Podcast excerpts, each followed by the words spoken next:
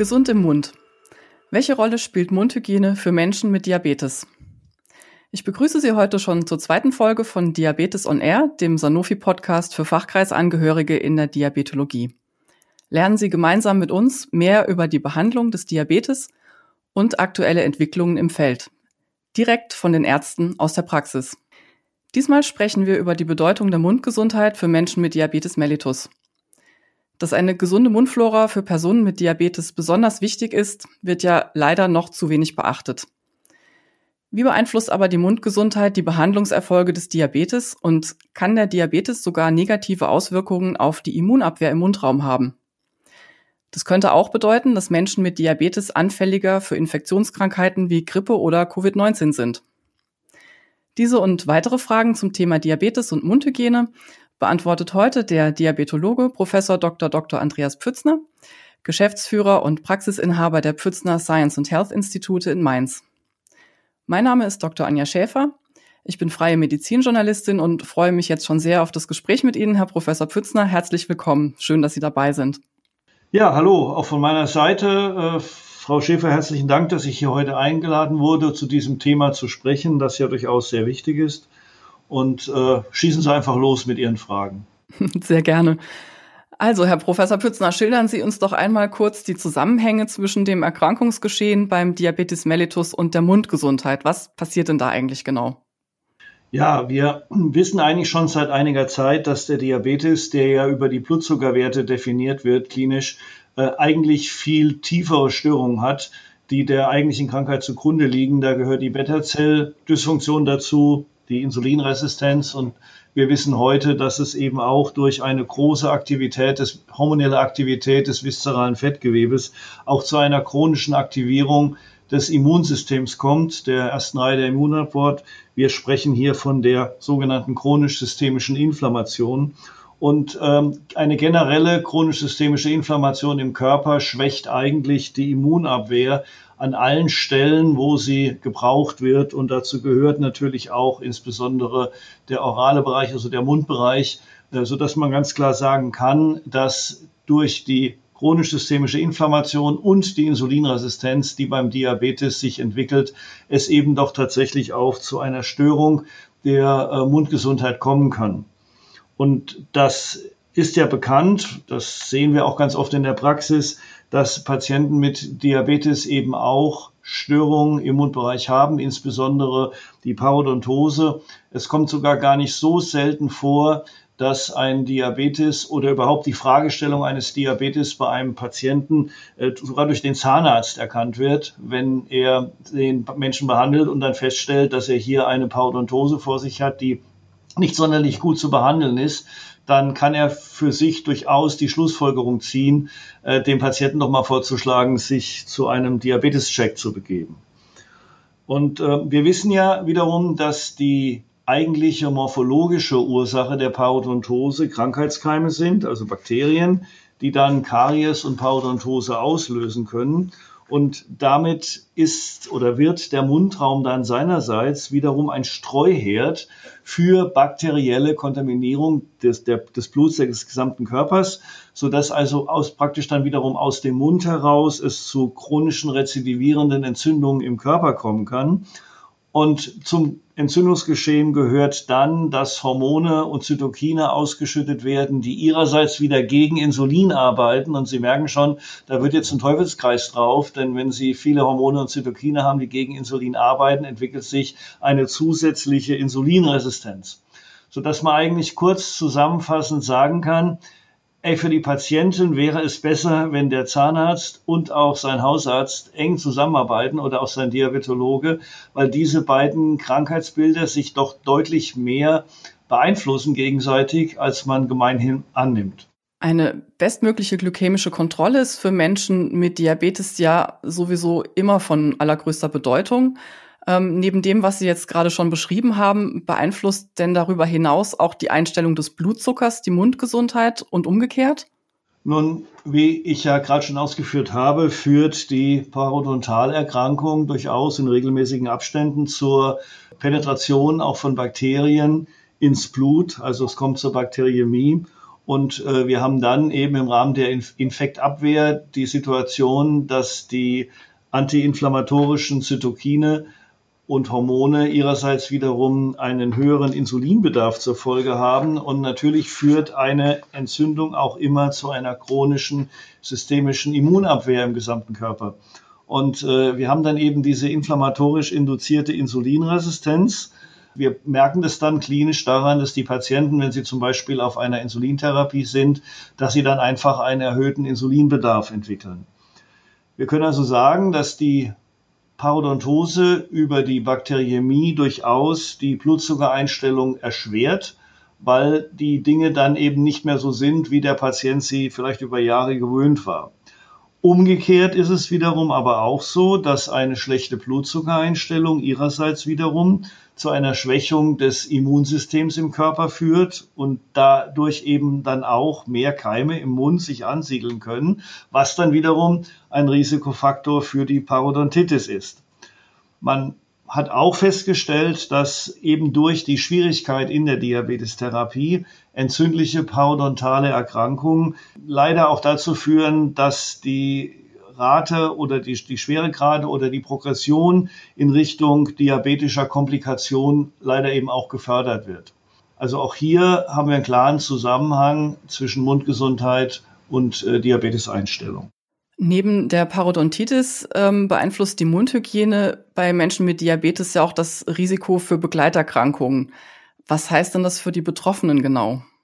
Ja, also neben den eigentlichen Diabetes-Folgekomplikationen gehören dann eben auch weitere Erkrankungsbilder dazu, die durch die Parodontose mit oder Parodontitis mit gefördert werden. Da gehört zum Beispiel die äh, Arteriosklerose und damit auch die chemische Herzerkrankung dazu.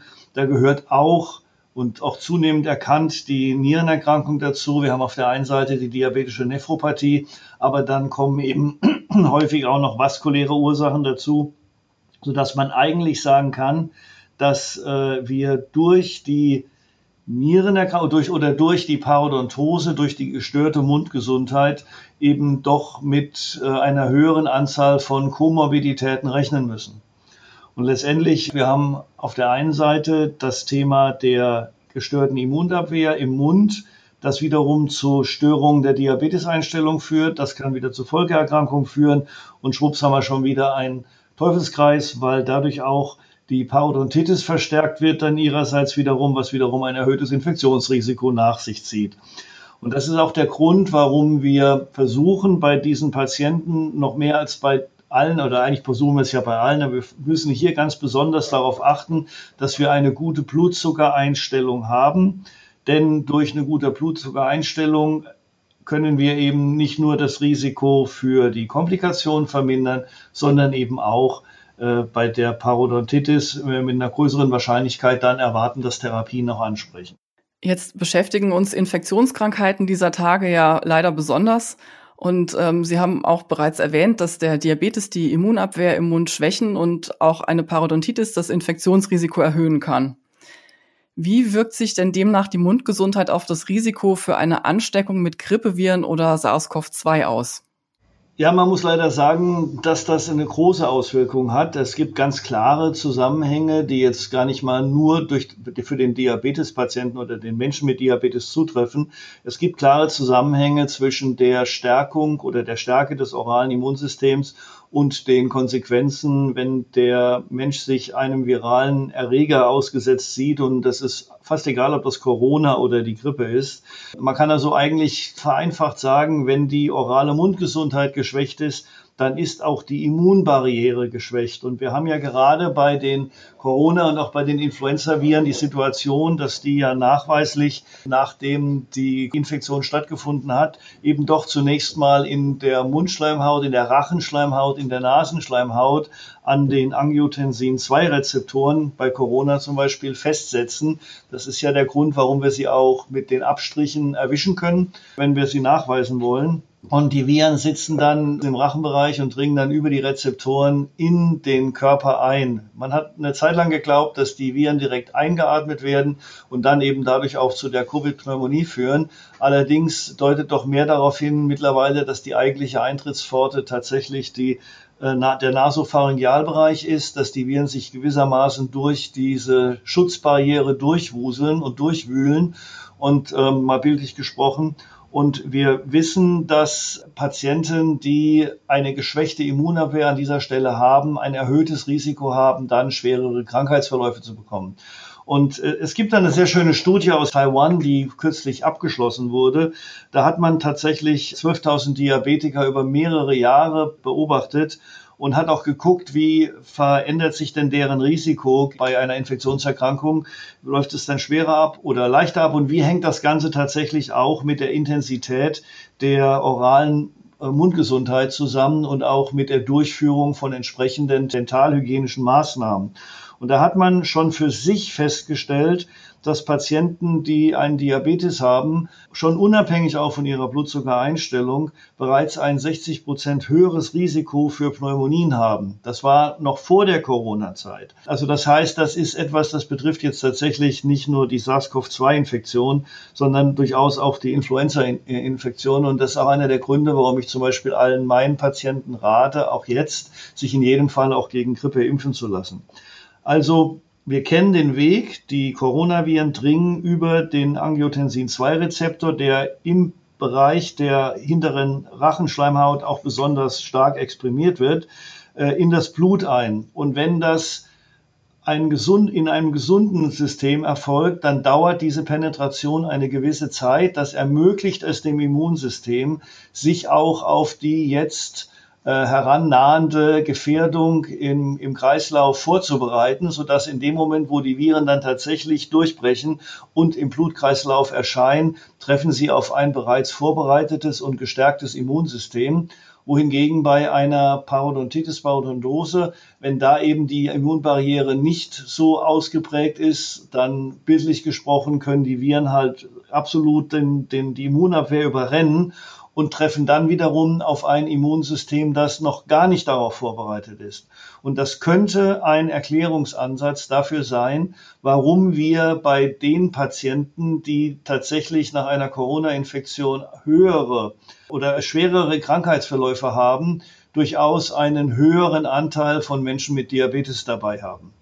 Also die Wahrscheinlichkeit, dass es zu schwereren Verläufen kommt, scheint aktuell zumindest gibt es starke Indikationen dafür, auch mit der Stärkung der oralen Immunabwehr tatsächlich direkt zusammenhängen. Da gibt es auch so ein paar indirekte Indikatoren für. Ich möchte mal ein Beispiel nennen.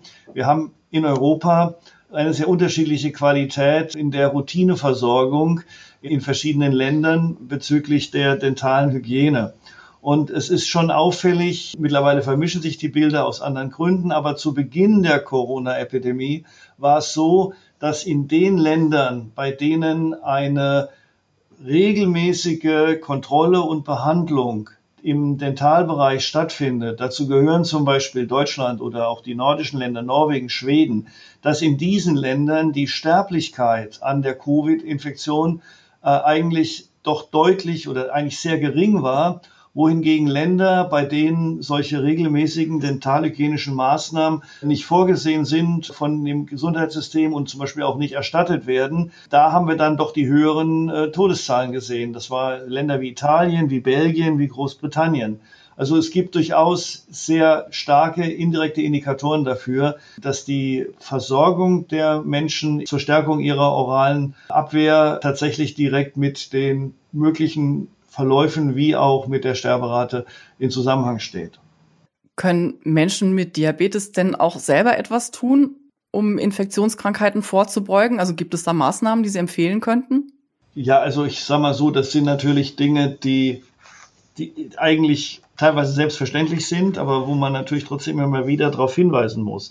Also zum einen ist es so, wir haben es ja schon gehört, je besser die Einstellung des Blutzuckers ist, desto niedriger ist das, ist das Risiko, desto stärker ist die Immunabwehr. Also dafür sorgen, dass man wirklich auch regelmäßig seine Tabletten nimmt, dass man über die Insulindosis, die man teilweise ja selbst berechnet, auch immer eine gute Blutzuckereinstellung hat. Das wäre eine Sache. Die zweite Sache ist, dass natürlich das Zähneputzen ja zu einer regelmäßigen Routinemaßnahme am besten mehrmals am Tag kommen sollte und vielleicht darüber hinausgehend doch auch die Munddesinfektion eine wichtigere Rolle spielt, als wir ihr das bisher ähm, ja zugestanden haben. Was auch, glaube ich, ganz wichtig ist, äh, ich kann es gut verstehen, ich hole mal andersrum aus, ich kann es gut verstehen, dass Menschen ungern zum Zahnarzt gehen. Ich bin ganz offen, ich gehöre auch dazu. Ja, aber auf der anderen Seite, gerade bei diesen Patienten oder bei unseren Menschen mit Diabetes, ist es wichtig, dass sie das wirklich regelmäßig tun. Und die Munddesinfektion wenn ich das so sagen darf, kann man ja auch mal in einer netten Form machen. Also morgens sicherlich mit einem Desinfektionsmittel. Es gibt ja zahlreiche, die man dafür einsetzen kann. Aber da wir wissen, dass ja auch hochprozentiger Alkohol durchaus gut desinfiziert, darf man das abends auch mal mit einem Glas Whisky machen. Ja, entscheidend ist, dass man eine regelmäßige Desinfektion des Mundbereiches eigentlich mit in das Programm aufnehmen sollte, um einfach einen möglichst optimalen Schutz zu haben. Sie hatten ja schon erwähnt, dass die Menschen mit Diabetes eben auch regelmäßig zum Zahnarzt gehen sollten, so wie wir ja eigentlich alle. Ähm, das heißt, es ist ja auch wichtig, dass es eine interdisziplinäre Zusammenarbeit gibt zwischen dem Zahnarzt und dem Internisten. Wie, wie sollte die denn genau aussehen und wer kann da genau welche Aufgaben übernehmen? Ja, zunächst einmal haben Sie ja beide die gleichen Auftrag. Sie behandeln jeder in seinem Fachbereich eben einen Entzündungsvorgang oder insgesamt eben auch die chronisch-systemische Inflammation. Das haben Sie beide gemeinsam. Und was auch völlig klar ist, wenn der Zahnarzt das nicht richtig macht und nicht hinkriegt, dann hat's der Diabetologe einfach schwerer oder er hat's ganz schwer und kriegt's vielleicht auch selber nicht hin. Und umgekehrt, der Zahnarzt kann sich die beste Mühe geben und den Patienten jedes Mal, wenn er alle sechs Monate zum Beispiel kommt, eine super Dentalbehandlung verabreichen. Wenn der Diabetologe das auch nicht zeitgleich macht, dann hat auch der Zahnarzt letztendlich keine Chance. Also ganz wichtig ist, hier ist eine absolute interdisziplinäre Zusammenarbeit gefragt. Ja, nur wenn beide miteinander an dem gleichen Ziel erfolgreich arbeiten, haben beide eine Chance, ihre jeweiligen Behandlungsziele zu erreichen. Das ist, glaube ich, eine ganz, ganz wichtige Botschaft, weil es ist im Moment zumindest nach meinem Erleben doch eher die Ausnahme als die Regel, dass es hier in diesem Bereich Zahnarzt, Diabetologe zu einer derartigen Kooperation kommt. Ähm, was, glaube ich, auch ganz wichtig ist, man kann natürlich sich gegenseitig auch diagnostisch unterstützen. Also der Diabetologe wird sich nichts vergeben, wenn er seinem Patienten im Rahmen einer der üblichen Check-up-Untersuchung auch mal in den Mund guckt, um zu sehen, wie das Zahnfleisch aussieht. Mundtrockenheit als Symptom wird von Patienten auch geschildert und das hängt ja, wie wir wissen, über die, von den Zahnärzten wissen, auch wiederum mit Karies zusammen. So, dass man eigentlich sagen kann, also der Internist kann durchaus erkennen, ob es sinnhaft ist, den Patienten mal zum Zahnarzt zu schicken. Und umgekehrt haben wir ja auch die Situation, dass Menschen mit Diabetes eben, das hatte ich ja ganz am Anfang schon erwähnt, eben auch trockene Schleimhäute haben, dass äh, sie Karies bekommen dadurch, dass sie eine Parodontitis bekommen. Und wenn der Zahnarzt merkt, er hat hier einen Patienten vor sich, der eine gewisse therapierefraktäre Form der Parodontose oder Parodontitis hat, dann wäre das natürlich auch mal ein Grund, dem Patienten vorzuschlagen, äh, eben einen, seinen Hausarzt aufzusuchen. Oder es gibt ja auch Instrumente, die sogar der Zahnarzt anwenden kann, äh, um einen Diabetes zumindest schon mal in, von, von der Wahrscheinlichkeit her mit als Risiko einzuschließen. Also ich nenne mal als Beispiel den Find-Risk-Fragebogen. Der ist ja nun relativ einfach und daran kann man sich auch als, als Zahnarzt gut orientieren und den Patienten dann eben entsprechend die Empfehlung geben. Ich glaube, dass wir am Ende des Tages einfach lernen müssen, dass wir interdisziplinär hier zusammenarbeiten müssen und können, wenn wir das Ziel einer stabilen äh, Gesundheit unserer Diabetespatienten äh, tatsächlich erreichen wollen. Und ich kann da eigentlich nur noch einmal appellieren an die Kollegen draußen, dass sie das doch, dass sie diese Zusammenarbeit doch verstärkt suchen. Ähm, es ist in jedem Fall im besten Interesse unserer Patienten. Vielen Dank, Herr Professor Pützner, für das super spannende Gespräch und Ihre Tipps. Ähm, Ihnen, liebe Zuhörerinnen und Zuhörer, danke für Ihre Aufmerksamkeit und wir laden Sie gerne ein, auch bei der nächsten Folge unserer Podcast-Reihe zum Thema Diabetes wieder dabei zu sein. Bis zum nächsten Mal.